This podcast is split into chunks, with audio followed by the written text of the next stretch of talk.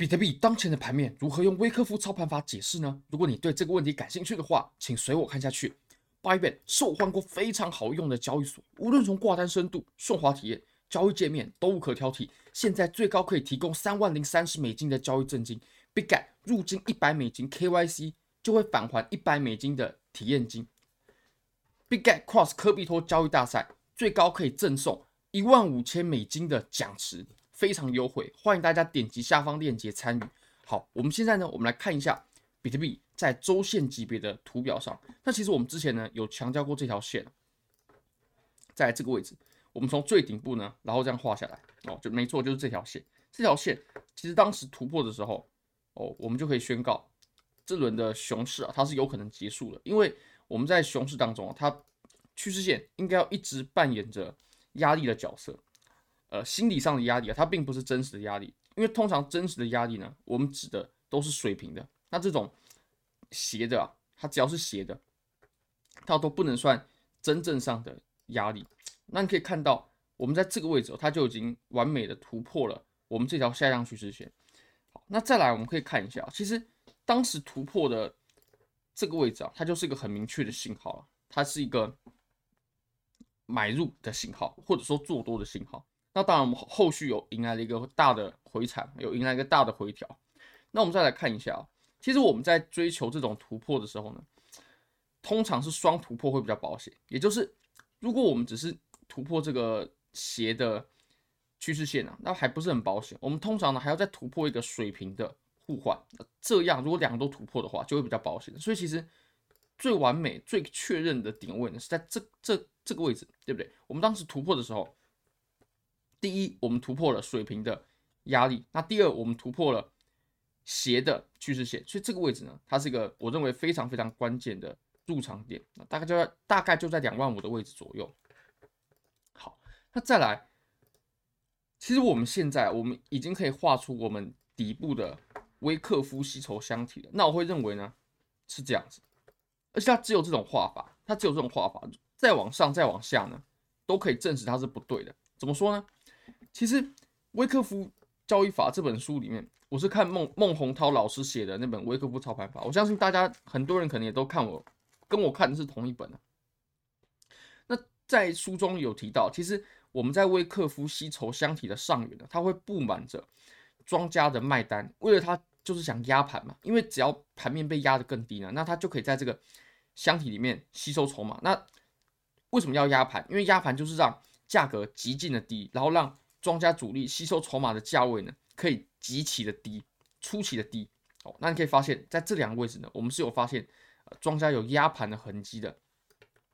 所以我会认为啊，我们整个威克夫箱体的上缘呢，应该是在两万五的位置，而不是在呃更往上，比如说三万的位置啊，三万一的位置啊。我不认为这个是正确的，而且我我认为呢，这个威克夫的箱体啊，它的顶底是有唯一性的，就是。我们当看一个盘面的时候呢，我们是可以找到唯一那一条是正确的。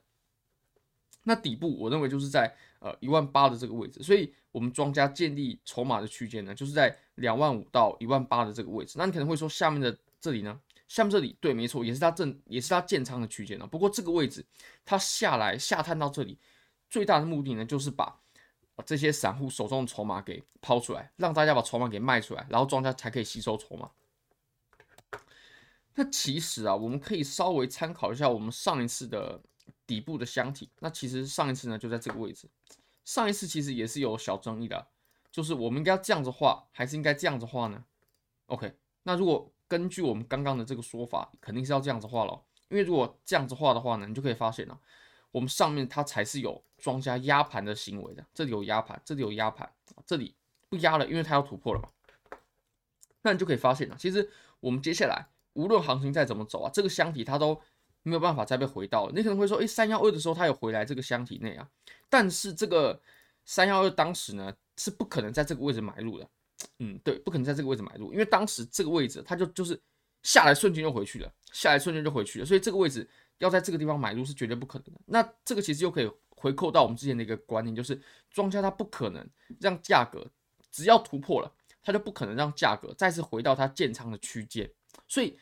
如果我们在上一轮呢、啊，我们抄底在什么位置是安全的呢？其实就是在四呃四千三，呃三千一一直到四千三的这个区间抄底就是很安全，因为庄家他也是在这个位置建仓的。好，那我们现在呢，我们再来看一下我们当前的盘面哦。那就以我们这轮熊市结束最后的这个箱体，庄家是在哪边建仓的呢？他们绝大多数的筹码，下面这个就呃当然也算了，但是它毕竟比重还不是到这么高。庄家建立筹码最集中的区域呢，是在呃一万八千五、一万八、一万八千五，然后一直到两万五的这个区间。所以现货的筹码只要建仓在这个白色区间呢，我都认为非常安全，非常非常安全，就是不应该以任何形式回来。那如果说回来的话，大家真的要真的要非常非常注意，非常非常小心了。所以我们可以再把这个观念呢，我们来看一下啊。如果说我们在此处啊，我们迎来了一个回调的话，比较大幅的回调，那其实我们这个箱体呢，也箱体的上缘呢，也应该扮演着非常重要的支撑角色。那如果说我们又来到这个位置的话，它就是个真的是绝佳绝佳的入场时机了，错过就再也不会有了。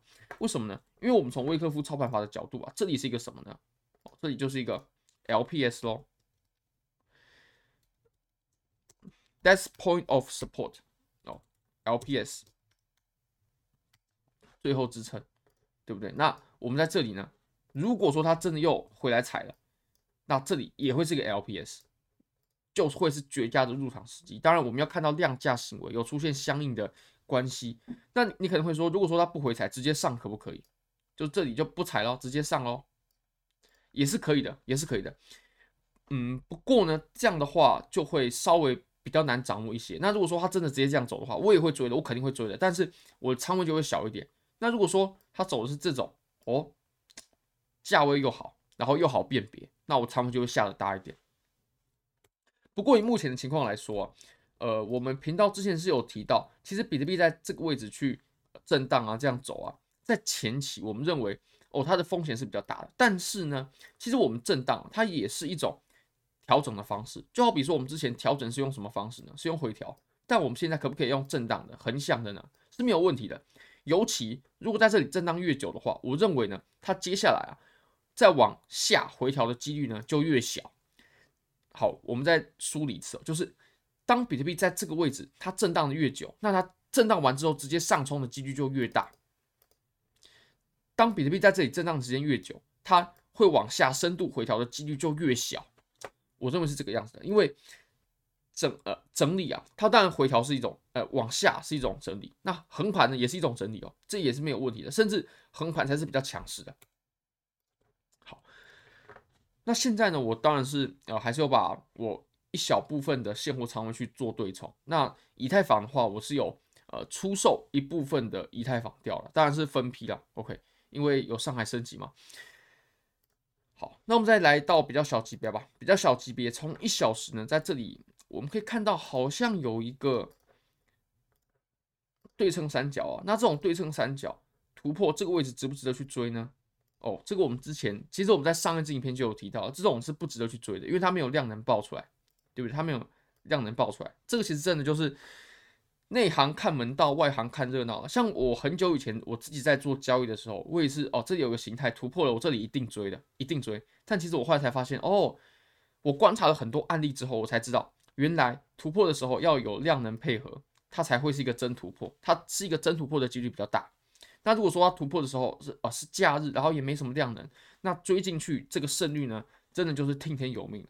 我就是至少技术分析就帮不上什么太大的忙。那很多人会说哦，你这样画这个形态是没有效的。不不不，应该要多加分类，然后多加整理，那么胜率就可以大大提高。好非常感谢各位非常欢迎各位可以帮我的影片点赞订阅分享开启小铃铛就是对我最大的支持真的非常非常感谢各位拜拜 eyes in the sky gazing far into the night i raise my hand to the fire but it's no use cause you can't stop it from shining through it's true baby let the light through if you believe it's true. Baby, won't you let the light?